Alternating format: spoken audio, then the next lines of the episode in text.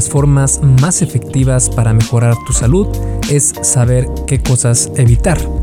Por ejemplo, evitar comer mucha grasa trans o evitar tomar alcohol demasiado, fumar y por supuesto evitar consumir demasiada azúcar. Esta última es algo difícil de lograr porque, aceptémoslo, los helados, pasteles, dulces, chocolates y todo lo que tiene azúcar sabe tremendamente bien. Tu cuerpo no tiene mucho problema para procesar el azúcar y no es un pecado, entre comillas, comerla.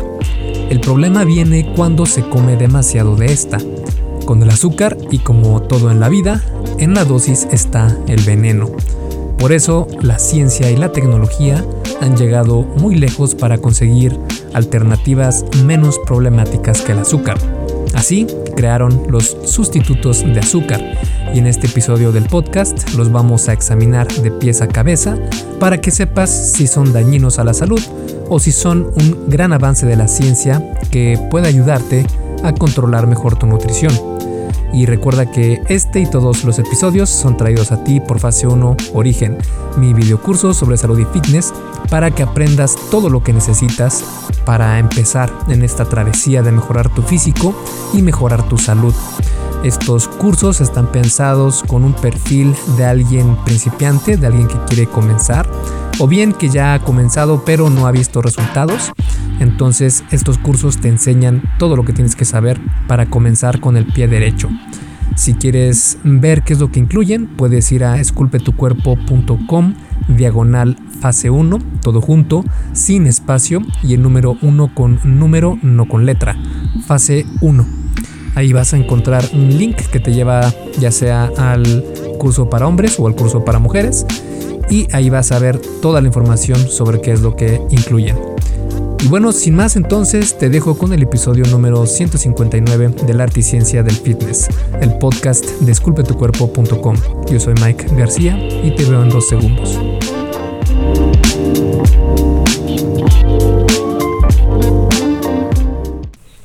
Primero que nada tenemos que definir a qué se le considera un sustituto de azúcar.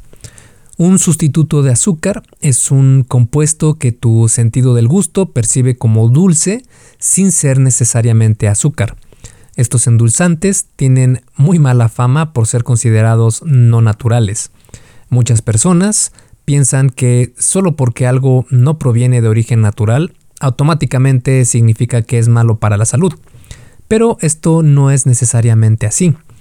Recordemos que muchos hongos alucinógenos y hedras venenosas, entre otras cosas, también son naturales y son bastante dañinas para el ser humano.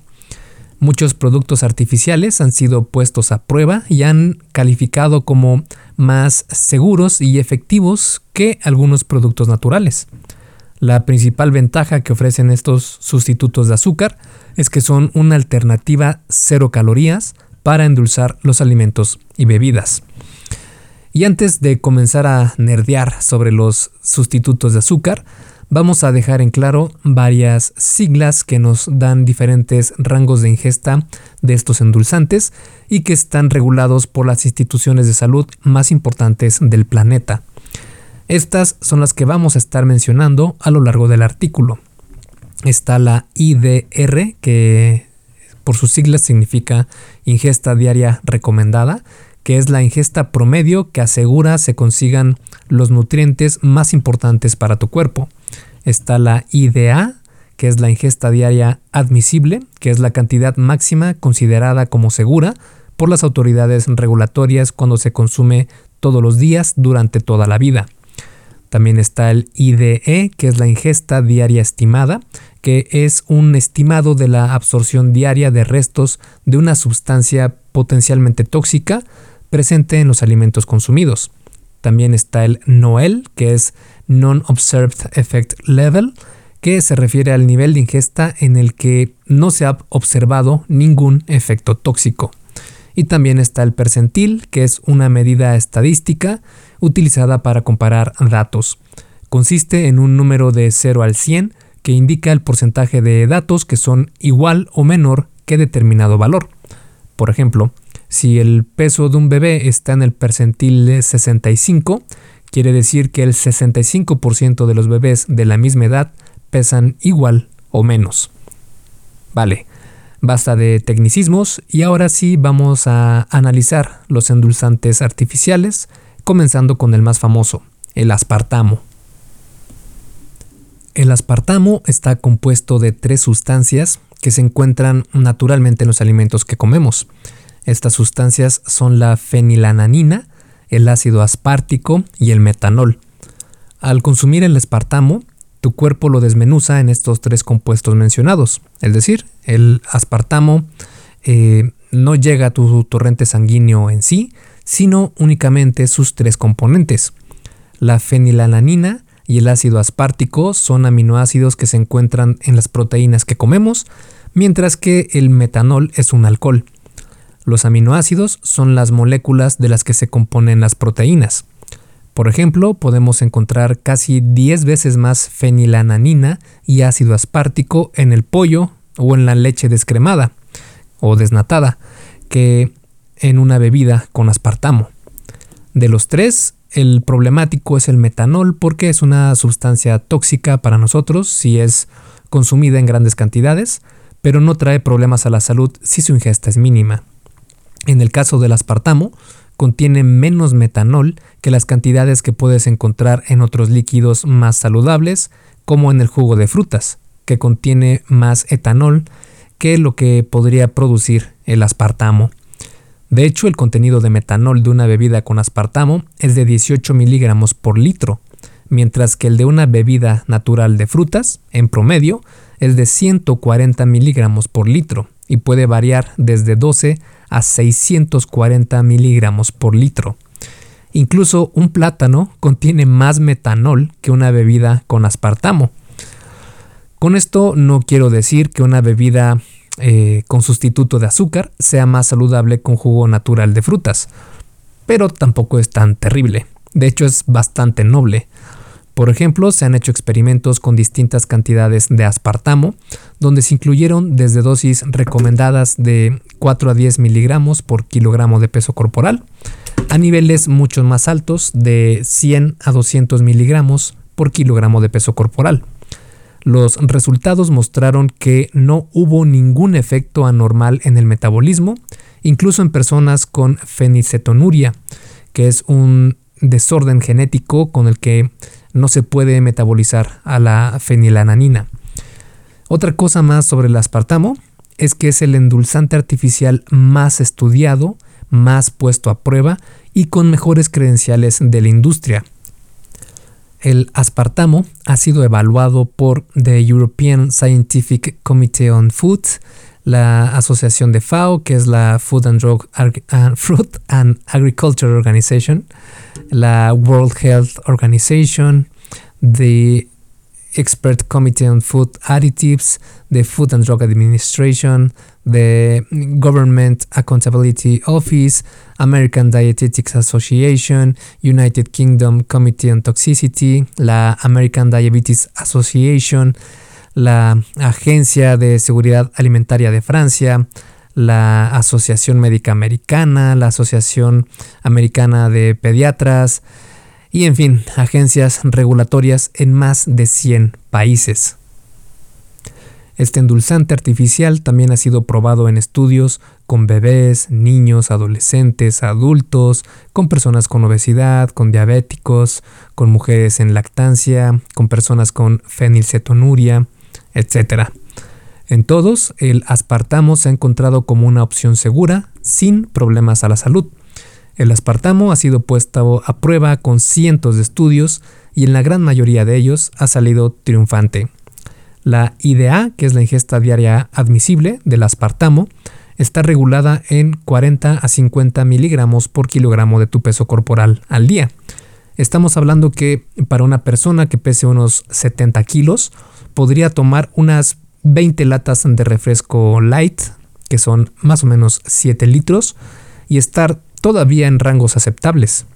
Por si esto fuera poco, las instituciones de salud que regulan estos niveles recomendados de ingesta utilizan un margen de seguridad. Lo que hacen los científicos es analizar la dosis máxima donde se logran ver efectos adversos en animales, que es el NOEL, y después dividen esta dosis entre 100 para establecer el, eh, la ingesta diaria admisible para nosotros los humanos. Así es, la ingesta diaria admisible o el IDA es 100 veces menor al nivel que se ha encontrado como seguro en animales. Y sí, probablemente ahora estés pensando que eh, te han dicho que el aspartamo es cancerígeno o que afecta la microbiota intestinal o que es malo para el cerebro, que básicamente es del diablo. En este aspecto, por ejemplo, en cuanto al cáncer, obviamente no se pueden realizar pruebas con seres humanos por cuestiones éticas, pero sí han hecho estudios en animales, especialmente en roedores. La gran mayoría de estudios muestran que no hay relación entre el cáncer y el aspartamo, incluso cuando se consumieron cantidades enormes de este. En otra investigación se utilizó 5% de aspartamo en la dieta de los participantes, lo que equivale a 2.500 veces lo que se consume normalmente en América. Los resultados no encontraron efectos carcinogénicos. Si bien no se pueden realizar estudios en humanos para corroborar el impacto del aspartamo en la salud, sí que se pueden revisar los estudios observacionales, es decir, aquellos que encuentran alguna relación, pero no pueden demostrar una verdadera causalidad. Es decir, no pueden demostrar que una cosa causa la otra, simplemente encuentran que hay una relación. En la gran mayoría de estos estudios observacionales y en diferentes países del mundo entero, no se han encontrado relación entre el aspartamo y el cáncer. Hoy en día hay muchos expertos que dicen que el aspartamo es cancerígeno, aunque, como ya vimos, la ciencia nos muestra otros datos completamente. Uno de estos proponentes de que el aspartamo es malo para la salud es el famosísimo Dr. Mercola. A pesar de su gran popularidad, la realidad es que el Dr. Mercola no tiene bases sólidas sobre lo que propone, especialmente para vender sus productos. De hecho, el doctor Mercola ha sido advertido por la FDA, que es la Food and Drugs Administration en Estados Unidos, por decir cosas que simplemente no son ciertas sobre sus productos. En cuanto a los demás problemas de salud, el aspartamo ha sido encontrado inocente de causar lupus o problemas en el cerebro o del estado del ánimo, del humor o cognitivos, Tampoco provoca dolores de cabeza, ni epilepsia, ni aumento de peso, ni cambios en la microbiota intestinal. Una vez entonces analizado el aspartamo, pasamos a otro muy parecido, el neotame. Como el aspartamo, el neotame está compuesto de dos aminoácidos, en este caso es la fenilananina y el ácido aspartico. Ambos están presentes en los alimentos que comemos naturalmente. La principal diferencia entre el neotame y el aspartamo es que la unión entre sus dos aminoácidos es mucho más fuerte en el neotame, lo que hace una mejor opción para platillos que se necesiten hornear, porque no se desmenuza tan fácilmente. El neotame es 7000 a 13000 veces más dulce que la sacarosa, que es la azúcar de mesa, y 40 veces más que el aspartamo. Después de 145 estudios analizados por la FDA, el neotame ha sido aprobado para su uso en países de América del Norte, América del Sur, Europa, África, Asia y Australia. La fenilananina, que llega al torrente sanguíneo mediante el neotame, es mínima y no provoca problemas, incluso para quienes sufren de fenilcetonuria. La IDR del neotame es de 18 miligramos al día o 2 miligramos por kilogramo de peso corporal que la IDR, si recordamos, es la, ingesta diaria recomendada. Así, una persona que pese unos 60 kilos podría consumir con mucha seguridad 120 miligramos de neotame. Sin embargo, la ingesta estimada al día en adultos es solo de 0.04 miligramos por kilo. En este caso serían 2.4 miligramos si utilizamos el ejemplo anterior de la persona de 60 kilos. Incluso el percentil 90, es decir, personas que consumen más que el 90% de la población, fue solo de 0.10 a 0.17 miligramos por kilo de peso corporal. Es decir, consumían únicamente entre el 5 al 8.5% de la ingesta diaria estimada. Es muy difícil que el neotame pueda ocasionar problemas tóxicos porque no se concentra en órganos y la mayoría es excretado en la orina y las heces. Al igual que el aspartamo, el contenido de metanol es mucho menor que la que se puede encontrar en un jugo de frutas natural o incluso de aspartamo. Solo contiene 1.37 miligramos por litro. Con todos estos datos podemos reconocer que el neotame es bastante seguro para la salud. Y para dejarlo claro, los estudios de toxicidad realizados en este sustituto de azúcar mostró que no provocó problemas neurotóxicos, ni de comportamiento, ni reproductivos. Incluso en los estudios anteriores se utilizaron dosis de 100 veces más altas que la ingesta diaria recomendada, sin que se presentaran efectos adversos en humanos. También se comprobó que no afecta el control del azúcar en sangre de los diabéticos. Ahora vamos a analizar uno de los más famosos, la sucralosa. La sucralosa es famosa por ser usada en uno de los endulzantes artificiales más conocidos, la esplenda. La esplenda es una mezcla de maltodextrina, que es un carbohidrato complejo, y sucralosa. De hecho, es 99% maltodextrina. La sucralosa es sacarosa, que es la azúcar normal de mesa, que ha sido alterada de manera química para aumentar su dulzura, específicamente 600 veces más dulce. Cuando se hace esta modificación química, se añaden átomos de cloro al azúcar. El cloro puede llegar a ser tóxico en grandes cantidades. Sin embargo, el cloro es tóxico únicamente cuando se consume en su forma, entre comillas, pura y en cantidades problemáticas. Por ejemplo, todos hemos consumido sal alguna vez y esta es cloruro de sodio que contiene átomos de cloro y no es tóxico para nosotros. Por eso, la dosis y el contexto es lo que debe o lo que se debe tomar en cuenta para saber qué problemas puede traer el cloro. El otro problema con el cloro es que en algunos casos ha provocado problemas reproductivos, pero en el caso de la sacarosa no se ha encontrado que provoque estos problemas ni de malformaciones de nacimiento. La sucralosa es muy estable cuando entra al cuerpo, tanto así que si es dejada en una solución ácida por un año, menos del 1% de sucralosa es desmenuzada. Esto significa que al consumir sucralosa, tu cuerpo solo absorbe entre un 11 a un 27% de ella. El resto simplemente pasa a través de tu tracto digestivo sin sufrir muchos cambios.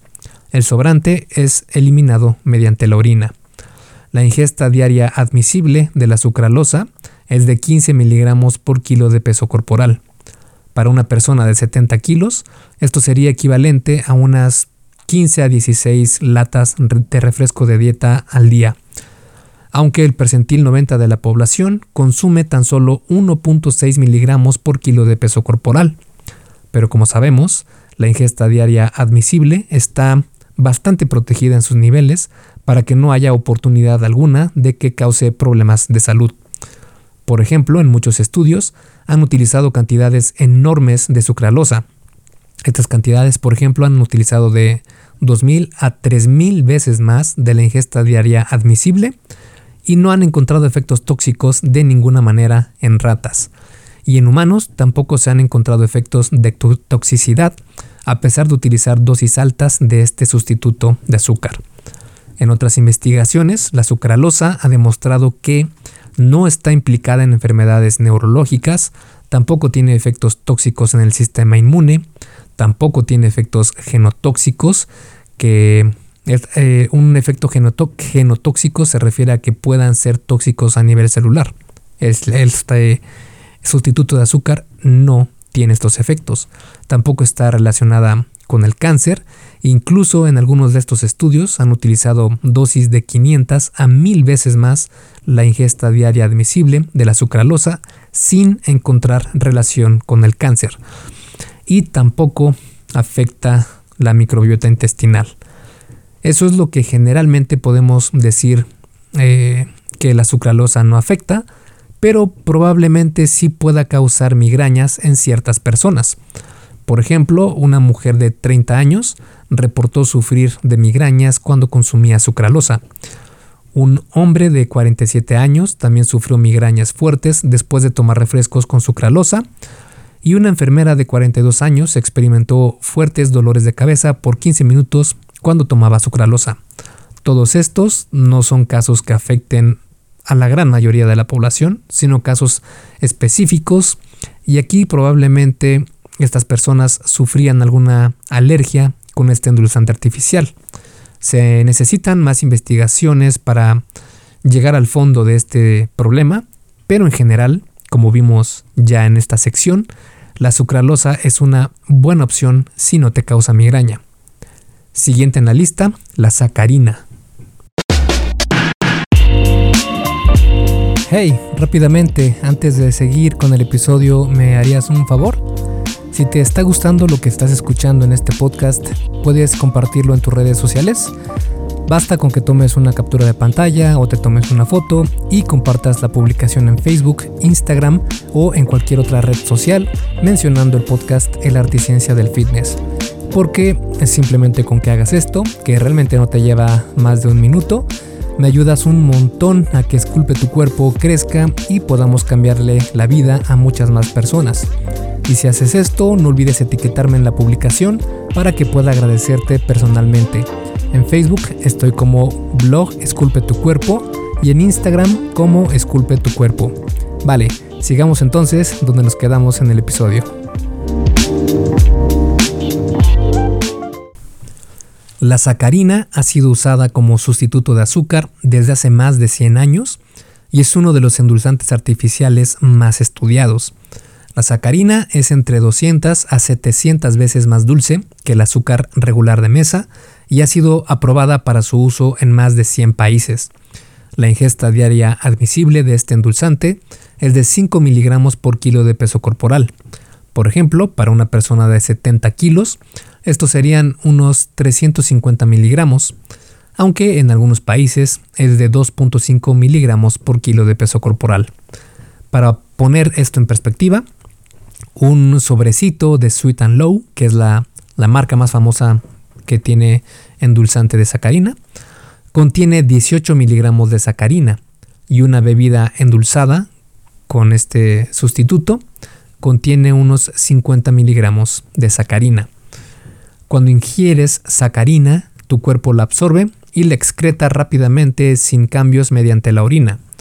Se han realizado cerca de 50 estudios en ratas sobre la sacarina y su relación con el cáncer. 20 fueron realizados en una sola generación de ratas, quienes fueron expuestas a sacarina por año y medio o incluso un poco más. De todos estos, solo se encontró un aumento en el riesgo de cáncer, específicamente el de vejiga, pero esto sucedió porque las ratas involucradas en ese estudio fueron infectadas frecuentemente con un parásito de vejiga, haciéndolas mucho más susceptibles a sufrir cáncer en las células de la vejiga. En los estudios donde investigaron a dos generaciones de ratas, es decir, a padres y a hijos, se encontró un incremento en el riesgo de cáncer de vejiga en los animales que consumieron 4 al 7% de su dieta en sacarina, fue este estudio el que provocó que los endulzantes que contenían sacarina debían llevar una advertencia que decía que podían ocasionar cáncer. La etiqueta estuvo presente por muchos años, pero con el tiempo el National Institute for Environmental Health Sciences rectificó los estudios y quitó la advertencia en estos productos porque los mecanismos que causaron cáncer en ratas no aplican para humanos y la dosis mostrada en los estudios era excesivamente alta. Esto se confirmó más aún cuando se realizó un estudio de largo plazo con 20 monos a los que se les fue suministrando 25 miligramos de sacarina por kilo de peso corporal, 5 días a la semana. Esto era tres veces más la ingesta diaria admisible. Los resultados no encontraron ningún riesgo de cáncer.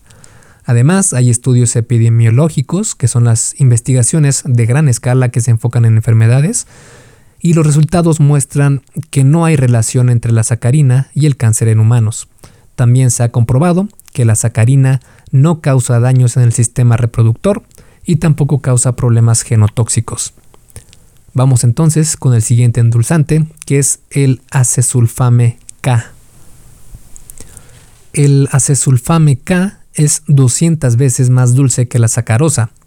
Ha sido aprobada para su consumo en cerca de 90 países. La ingesta diaria admisible de este endulzante artificial es de 9 miligramos por kilo de peso corporal. La eh, ingesta diaria estimada de la población se estima que está en un 20% o menos de lo que es la ingesta diaria admisible. Cuando consumes acesulfame K, tu cuerpo lo metaboliza absorbiéndolo por completo y luego excretándolo rápidamente en tu orina. Además, solo está en tu cuerpo por hora y media aproximadamente y tampoco se puede acumular en tu organismo. No se ha encontrado relación entre el acesulfame K y problemas de salud como toxicidad, cáncer, daño celular o problemas reproductivos. Así como el aspartamo libera metanol, el acesulfame K puede ocasionar un aumento de acetoacetamida en el organismo. Esta es una sustancia que se puede formar cuando el acesulfame K está en el cuerpo humano, aunque en muy poca cantidad. Además, el metabolismo humano es bastante eficaz para absorber y eliminarla del cuerpo sin que cause efectos negativos. El Noel del acesulfame K es de 100 miligramos por kilo de peso corporal en perros, quienes son mucho más sensibles al acesulfame K comparado con nosotros los humanos. Estos niveles son mucho, mucho, mucho más altos que lo que se puede encontrar en una bebida con acesulfame K como endulzante artificial. El acesulfame K al día de hoy puede considerarse seguro para la salud humana. Sin embargo, este sustituto de azúcar es relativamente nuevo y no hay tanta evidencia de su nobleza como la tiene, por ejemplo, el aspartamo. Por eso la recomendación sería tomar precauciones y evitar consumir demasiado de este endulzante. Por último, toca hablar sobre uno de los que más ha aumentado su popularidad en los últimos años por provenir de una fuente natural, la stevia. La stevia ha sido promocionada como la versión, entre comillas, natural y saludable de los sustitutos de azúcar. Este endulzante viene de las hojas de un arbusto sudamericano y es 250 a 300 veces más dulce que el azúcar regular de mesa. A diferencia de otros endulzantes que son aprobados para su uso en muchos países, la stevia varía de país a país y también depende de los extractos de stevia utilizados. La ingesta diaria admisible de la stevia está recomendada en 4 miligramos de steviol, que es el extracto de stevia, por kilo de peso corporal. La stevia no se absorbe en tu cuerpo, sino que pasa a través de tu estómago sin ser digerido. Al llegar a tus intestinos, la microbiota intestinal desmenuza la stevia en steviol. Excretas algo de este en tus heces y el resto lo absorbes y va a tu torrente sanguíneo. La parte que absorbes va a tu hígado y ahí es convertida en steviol glucurónido, el cual excretas en la orina. La stevia se ha encontrado que no causa problemas de toxicidad, ni de presión arterial, ni de química sanguínea, ni azúcar en sangre o insulina, ni problemas reproductivos, ni genotóxicos, tampoco se ha encontrado que provoca cáncer ni diabetes. Si tienes alguna alergia nasal, asma o eczema atópico, que es un desorden de la piel que provoca excavación y picazón en la piel, sería buena idea que tengas precaución al consumir stevia. Esto debido a que han habido casos en los que las personas con estas alergias sufrieron una reacción e incluso llegaron al shock anafiláctico. En general, la stevia también es buena opción, el problema con esta es que no tiene tantos estudios y tanto tiempo de ser utilizada como otras opciones como el aspartamo o la sucralosa, por lo que hoy en día puede ser buena opción, pero en los años siguientes no sabemos cómo puedan desarrollarse las nuevas investigaciones sobre este sustituto de azúcar. Vale, ya analizamos los endulzantes artificiales más famosos. Vamos a analizar si son saludables o no los productos más famosos donde puedes encontrarlos los refrescos light. Porque los refrescos light contienen sustitutos de azúcar y cambian de producto a producto. Para que estos lleguen a ser malos para la salud, se necesitarían consumir cantidades enormes al día para que fueran un problema. Pero las investigaciones muestran que alrededor del planeta el consumo de sustitutos de azúcar es mucho menor a lo considerado como seguro. Por ejemplo, en Europa, el consumo de sustitutos de azúcar en diabéticos no excede lo recomendado al día. En muchos países, la ingesta de estos endulzantes artificiales fueron mucho menores que los niveles diarios de consumo considerados como seguro. Los adolescentes italianos no se acercan para nada a niveles problemáticos de consumo de estos sustitutos de azúcar. En Dinamarca y Corea, el percentil 90 que consumen estos endulzantes están muy por debajo de lo recomendado al día, en diabéticos de Suecia, el consumo de acesulfame K no excede las recomendaciones diarias. Como puedes darte cuenta, aún en personas que podría pensarse que son de las más consumidoras de estos productos, por ejemplo, en países desarrollados o con diabetes, los niveles que realmente consumen no son para nada problemáticos a la salud. Además, las pruebas que se hacen para determinar estos promedios diarios de consumo recomendados son bastante complejas y miden desde toxicidad en roedores hasta ensayos en el metabolismo de los humanos. Estudian desde cómo es absorbido el endulzante, a dónde se distribuye en el cuerpo, la ruta y sus metabolitos, que son los productos secundarios resultantes de la metabolización, y también cómo los elimina el cuerpo. Ahora, ¿Recuerdas que platicamos que varios de estos sustitutos de azúcar se desmenuzan en otros elementos y uno de estos es el metanol? Si recuerdas bien, es precisamente este metanol el que es tóxico para los seres humanos y el que podría llegar a causar algo de problemas.